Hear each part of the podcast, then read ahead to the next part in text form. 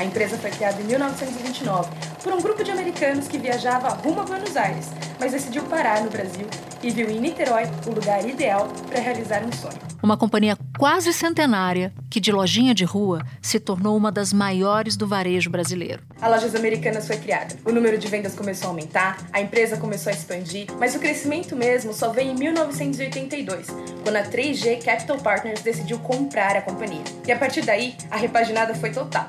Foi quando entraram em cena os empresários Jorge Paulo Leman, Marcel Teles e Carlos Alberto Sicupira, fundadores da 3G Capital e hoje três dos homens mais ricos do Brasil. Eles visitaram o plano de investimentos, reestruturaram as operações e começaram a preparar a companhia para entrar no maravilhoso mundo da internet. Assim, em 1999 foi criada a Americanas.com. A empresa conseguiu fôlego para fazer uma série de fusões e aquisições dos anos seguintes. A empresa comprou a Shoptime, a Ingresso.com e se fundiu com o site Submarino. E hoje é dona de várias outras marcas, de fintech até hortifruti. O próximo grande passo vem em 2021 com uma nova combinação de negócios. Naquele ano, depois de quatro décadas, o trio da 3G abriu mão do controle societário e se tornou acionista de referência, ou seja, mantendo uma participação relevante a ponto de influenciar a gestão da empresa. Foi quando a Lojas Americanas se juntou com a B2W, criando assim a Americanas que a gente conhece hoje. Uma empresa com muitos funcionários, acho que são mais de 40 mil funcionários. Além de mais de 3 mil lojas em 900 cidades e uma base de 53 milhões de clientes ativos. Milhares de fornecedores, tem muito fornecedor grande, mas tem muito fornecedor pequeno aí. Agora todos eles cobram respostas para um problema imenso as ações das americanas fecharam em baixa de mais de 77% na Bolsa de Valores depois de a empresa informar que identificou inconsistências em lançamentos contábeis que podem chegar a 20 bilhões de reais. É a maior queda de uma ação desde 2008. A Americanas afirmou que um comitê independente está apurando as circunstâncias que ocasionaram as inconsistências. O rombo bilionário, cujo valor total ainda não foi confirmado, levanta suspeitas de contabilidade criativa ou algo ainda pior. E as consequências vieram rápido. Primeiro, o diretor executivo da empresa deixou o cargo. Eu tomei posse juntamente com o CFO André Covre no dia 2 de janeiro. Ou seja, em nove dias, por mais diligentes que tivéssemos sido, não somos capazes de hoje poder atestar os fatos que foram claramente identificados como inconsistências contábeis.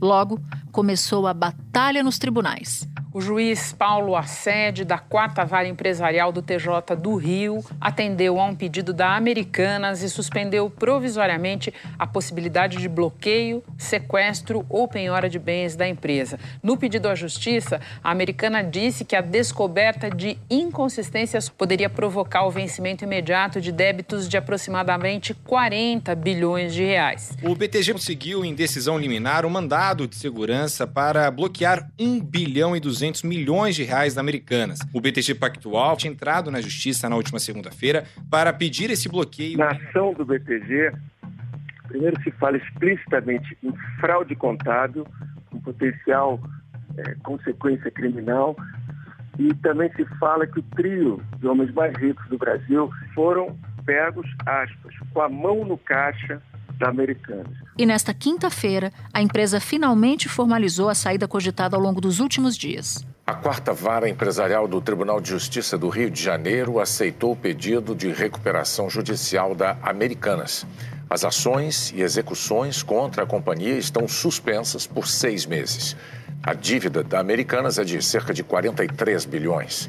A empresa tem até 60 dias para apresentar o plano de recuperação. A Comissão de Valores Mobiliários, que fiscaliza o mercado de capitais, informou que criou uma força-tarefa e abriu sete processos administrativos para analisar o caso. Mas ainda sobram muitas perguntas a serem respondidas. A gente até agora não viu, não viu a empresa virar público, os sócios, o pessoal do 3G, eles precisam vir falar alguma coisa, né? Da redação do G1, eu sou Natuzaneri e o assunto hoje é o escândalo das americanas. O que se sabe até agora e quais podem ser as consequências do caso para a empresa e para a economia brasileira. Neste episódio, eu falo com a jornalista Mariana Barbosa, editora da coluna Capital do jornal o Globo, que trata de notícias corporativas. sexta-feira, 20 de janeiro. Marina, toda essa história que agora culminou no pedido de recuperação judicial começa quando Americanas vem a público dizer que identificou inconsistência contábil no valor de 20 bilhões de reais, o que não é pouca coisa. Então eu queria começar te pedindo para explicar o que é uma inconsistência contábil e dimensionada ao tamanho desse, desse rombo que foi descoberto de 20 bilhões, segundo a empresa. O que aconteceu na, na Americanas é que eles, é, eles estavam contabilizando uma dívida é, de uma maneira errada para uma companhia que está no novo mercado. Né? É uma companhia que supostamente tem uma boa governança, enfim. Ela estava adotando uma prática que era antiga, que as, as empresas elas, elas compram uma televisão aí de um fornecedor, aí elas, é, como elas só vão receber mais tarde, quando elas venderem, elas pegam um dinheiro emprestado do banco para pagar esse fornecedor antecipadamente, só que ela estava botando numa conta de despesa com fornecedor, e não como um empréstimo bancário que tem juros enfim. Então, é, é, tá, essa foi a, a, inconsistência contábil. Ela devia, devia dizer que isso era uma dívida, mas ela não, ela não contabilizava como uma dívida, é, e sim como uma despesa ali com o seu fornecedor. Desde 2016, a CVM é, manda claramente que se coloque como dívida. E se você não colocar, você tem que colocar uma nota explicativa no balanço. E eles não fizeram isso. Né? Em poucos dias, com poucas perguntas, é, é, o Real é, descobriu que eles estavam fazendo isso. Né? É surpreendente que uma pessoa com, com poucos dias consiga é, ver é, o que não se viu aí em 30 anos. A dívida da empresa declarada era de 8 bilhões, então ela tinha uma dívida muito maior. Agora você sabe que essa dívida está em 43 bilhões, quer dizer, dívida, nem toda essa dívida está vencida, né? Assim, mas é, é, o que ela tem de dinheiro emprestado no mercado. Então é uma alavancagem que não se sustenta. Se você deve 40 bilhões, ninguém te empresta dinheiro. Agora, eu queria que você nos explicasse a diferença dos 20 bi, que são o rombo encontrado e relatado pela empresa e essa dívida de 40 bi. São coisas diferentes, os 20 estão dentro dos 40? Os 20 estão dentro dos 40, exato. E como é que esse elefante passa na sala dos executivos da empresa e ninguém percebe o elefante passando ali na frente? O que, que a gente pode dizer que explique o fato de ninguém ter percebido? As empresas que têm como sócios o, o, trio dos bilionários brasileiros, né, Jorge Paulo Lema, Marcel Teles e, e Beto Sicupira, ela, elas são conhecidas por ter uma contabilidade super agressiva e buscar o lucro a qualquer custo. Então, assim, se está saindo um resultado bonitinho, está dando lucro, está todo mundo feliz, o acionista está feliz, está recebendo dividendos, às vezes a pessoa não quer saber muito como é que você chegou lá, né? Na comunicação do Sérgio Real, quando ele reportou a fraude pela primeira vez, então, ao chegar, entre outras coisas, tivemos interesse de entender algumas das contas importantes da empresa. Uma, obviamente, a conta tributos, e a outra, obviamente, entender melhor como funcionava o que convencionalmente no mercado se chama risco sacado. O que, que é o risco sacado? Nada mais é do que a presença do banco na estrutura de financiamento da conta fornecedor da empresa. Então, daí eu percebo que boa parte dessa conta fornecedor das americanas era essencialmente dívida bancária que, portanto, terá que ser recatalogada como tal. Quando surge o número 20 bilhões dentro do fato relevante, isso é uma estimativa de diversos lançamentos contábeis que surgiram ao longo dos últimos anos. A empresa hoje, até onde nós vemos, né, tem uma dívida entre 30 e 35 bilhões bruta, um caixa de 8 a 9 bilhões e um patrimônio líquido em torno de 16 bilhões. Mas com certeza isso foi obra de um grupo que era liderado pelo Miguel Gutierrez, que estava há 30 anos na empresa. Inclusive, ele foi promovido, porque ele era superintendente de um pedaço, ele ficou com a empresa inteira há dois anos é, e depois, enfim, saiu agora seis meses atrás. Né? Então, assim, é, é, as respostas estão com esse executivo que agora saiu da empresa e que está quieto, ninguém ouviu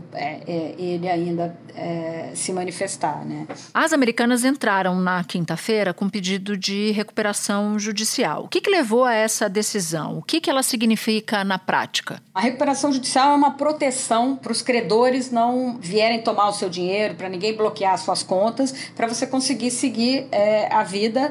É, então, assim, ó, eu reconheço a dívida, aí você ganha um, um respiro, né? Você está protegido é, de cobranças. Ninguém pode te cobrar enquanto durar essa, essa proteção judicial. Um processo recuperação judicial que é comandado ali por um juiz de vara empresarial, a empresa que está em dificuldade, ela apresenta aos credores um plano de recuperação, um plano de saneamento, e isso tem que ser aprovado numa assembleia pelos credores, e isso num prazo ali de dois, três anos, quando tudo dá certo, a, a, se acaba o processo e a empresa sai dele saneada, quando, repito, o processo de recuperação judicial dá certo. Ela pediu isso porque logo, enfim, pouco depois, algumas horas depois do anúncio da fraude contábil, é, o BTG é, é, tentou bloquear e aí foi uma guerra, uma, uma briga, porque ela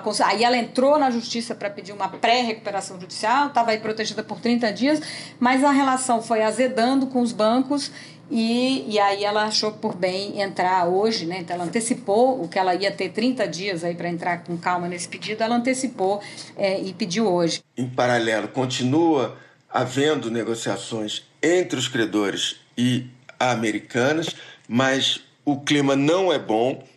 Há uma irritação muito grande dos credores com as propostas que foram feitas até agora de pagamento das dívidas e, portanto, o caminho é a recuperação judicial. Eu acho que o desastre do anúncio, né, o, que está todo deixando todo mundo incrédulo, além do, da dimensão, 40 mil colaboradores, enfim, uma marca né, centenária que todo mundo conhece, como é que pode ter chegado nisso tão rápido, né? A, a relação dos três sócios com o, o, os bancos é, poderia ter sido diferente. É, então foi tudo muito desastroso. A, a, comunicação da empresa com os bancos foi muito desastrosa. E o que, que poderia ser feito pelos principais investidores para reduzir essa perda? A forma com que eles estão conduzindo é, é, é que está deixando muita gente incrédula, quer dizer, como é que são os três homens mais ricos do Brasil, que são conhecidos né, como exemplo do nosso capitalismo bem-sucedido, são todos filantropos, têm uma, uma, uma, atuação em educação muito bacana, né, eles têm uma imagem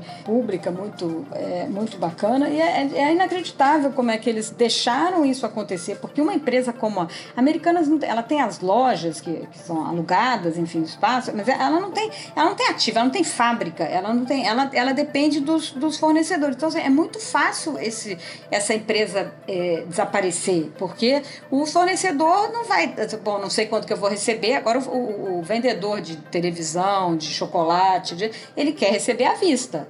É, então, assim, se você perde essa credibilidade, vai ficando mais difícil, porque o fornecedor vai, não vai querer fornecer só se for à vista. Ela não tem dinheiro, os bancos não vão emprestar. É, então, assim, uma das razões da, da reparação judicial é, é você, você, você consegue empréstimo novo para conseguir tocar a vida e esse empréstimo novo não entra na recuperação judicial. Então, o banco que der crédito para ela agora tem prioridade para receber. Mas diante de, dessa total falta de credibilidade, você fica, será que alguém vai emprestar para essa empresa? Será que ela a, a, gente a gente tem dúvida se essa empresa vai sobreviver? É, e eles então, ah, bom, então temos um prejuízo, vamos socializar com todo o mercado, com os debenturistas do do Nubank que tinham investiam numa renda fixa que estava atrelado a um papel da Americanas, quer dizer, tá 40 mil colaboradores que podem ficar sem emprego. A gente está falando também de dinheiro de pequenos acionistas que fizeram investimento ali ou que estão em fundos de investimento que têm ações das americanas. Me espera um instante, por favor, que eu já volto para retomar a minha conversa com a Mariana Barbosa.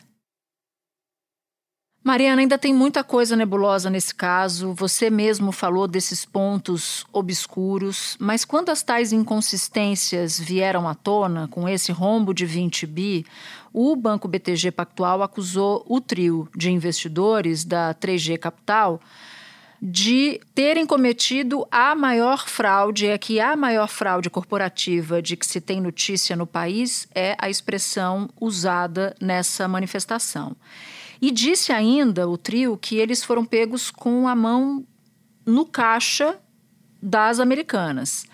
Quais são as suspeitas que levaram o BTG a usar esses termos? Por que, que o BTG veio de maneira tão contundente falar dessa forma? É um pouco linguagem de advogado, enfim, né? Ele está querendo convencer ali um juiz do seu pleito, né? Mas eu acho que, assim, eles foram palavras muito duras e que a, a minha leitura é que eles estão tomando como base é, o histórico do 3G, né? Porque a gente, eles têm essa imagem é, muito positiva, mas teve é, essa, essa não é o primeiro caso de, de, de inconsistência contábil para ser é, é, é, inconsistência contábil é quase um eufemismo para o que aconteceu, né? Mas eles já fizeram isso em outras duas empresas. Inclusive, tomaram uma multa da, da CVM americana, da SEC, de 60 milhões de dólares e depois tiveram que refazer o balanço da, da Kraft Heinz. U.S. regulators fined Kraft Heinz $62 million over an alleged accounting scheme that inflated the food giant's financial results due to bogus cost savings. Well, what happened yesterday really makes it official that Kraft Heinz strategy of this radical cost cutting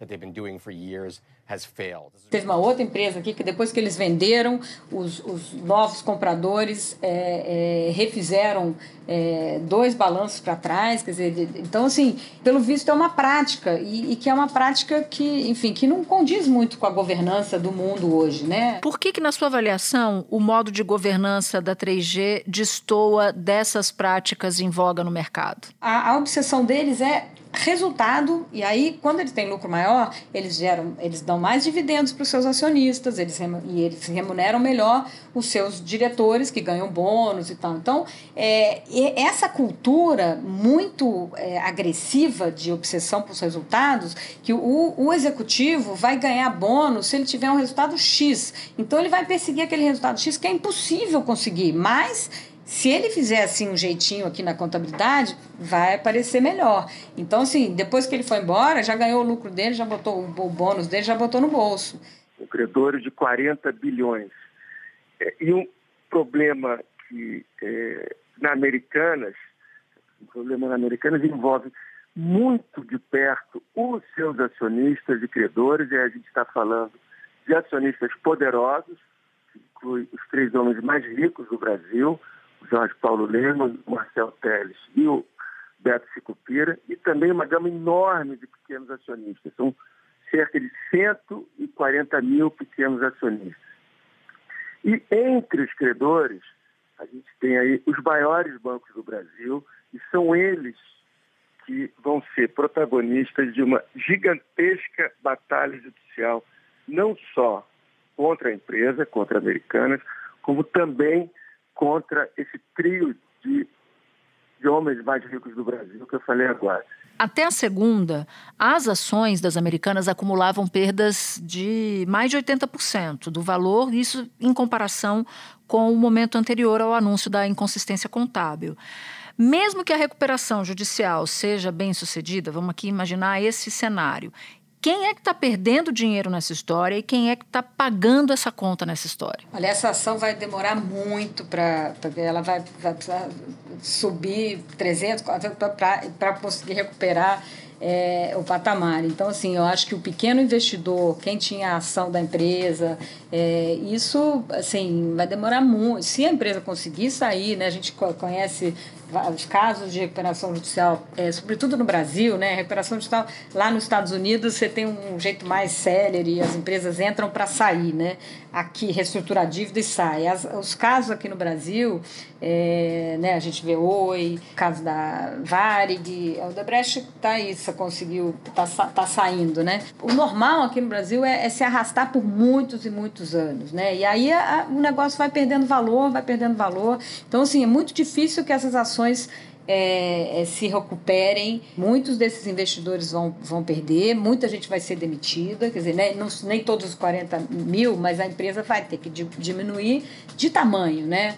É, vai vender alguns ativos, ela é dona da, do hortifruti, então você vende aquele negócio inteiro, saudável. Bom, o órgão responsável por fiscalizar o mercado de capitais, que é considerado o xerife do mercado de capitais, é uma autarquia vinculada ao Ministério da Fazenda. A gente está falando da CVM que você citou em outras respostas. Então eu te pergunto, quais são as perguntas não respondidas até agora e o que a CVM deve tentar apurar? Quais são esses caminhos da apuração? atenção. Esses processos são, ainda são muito preliminares, processos administrativos. Ela está perguntando por que, que você deu essa informação, saiu na imprensa, cadê o fato relevante, enfim.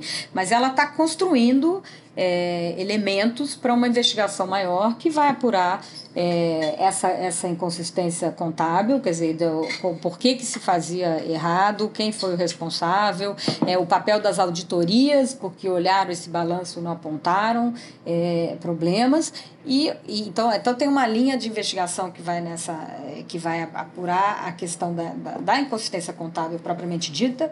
E tem uma outra linha que vai ver se houve é, insider trading se, se houve uma porque já está surgindo notícia e toda vez que surgem essas notícias isso vai alimentando ali o, o a apuração que a CVM vai fazer. É, é, que assim os executivos que saíram essa turma que ficou 30 anos é, é, liderados pelo pelo Miguel Guterres é, quando, quando saiu, a diretoria converteu as ações, enfim, estavam saindo da empresa e tal, converteram as ações na alta. Será que eles já sabiam, quer dizer, tá, já estava interna, sabida internamente, então eles sabiam que, bom, a gente vai sair, daqui a pouco isso vai se tornar público, os papéis vão despencar e eu vou vender aqui agora, né? Quer dizer, isso é uma informação privilegiada, se eles venderam essa, esses papéis sabendo que a, a empresa ia se desvalorizar lá na frente, né? Alguém ganhou dinheiro com essa, com essa informação de que ia ter é, isso, a empresa dividiu, é, a empresa é, distribuiu é, dividendos recordes nos primeiros sete meses do ano passado. Será que ela já sabia que não ia ter mais dividendo a partir do, do anúncio? Então distribuiu 300 milhões, é, 100 foi para pro, os três acionistas de referência. É, isso, isso são perguntas que, que a CVM vai responder na sua investigação. Mariana, super obrigada por sua participação aqui no assunto. Te agradeço bastante em nome da equipe toda. Eu que agradeço, Natuza. Um prazer estar aqui com você. Este foi o assunto, podcast diário disponível no G1, no Globoplay ou na sua plataforma de áudio preferida. Vale a pena seguir o podcast na Amazon no Spotify, assinar no Apple Podcasts, se inscrever no Google Podcasts ou no Castbox e favoritar na Deezer. Assim você recebe uma notificação sempre que tiver um novo episódio. Comigo na equipe do assunto estão Mônica Mariotti, Isabel Seta, Tiago Aguiar, Gabriel de Campos, Luiz Felipe Silva, Tiago Kazuroski, Etos Kleiter e Nayara Fernandes. Eu sou Natuzaneri e fico por aqui. Até o próximo assunto.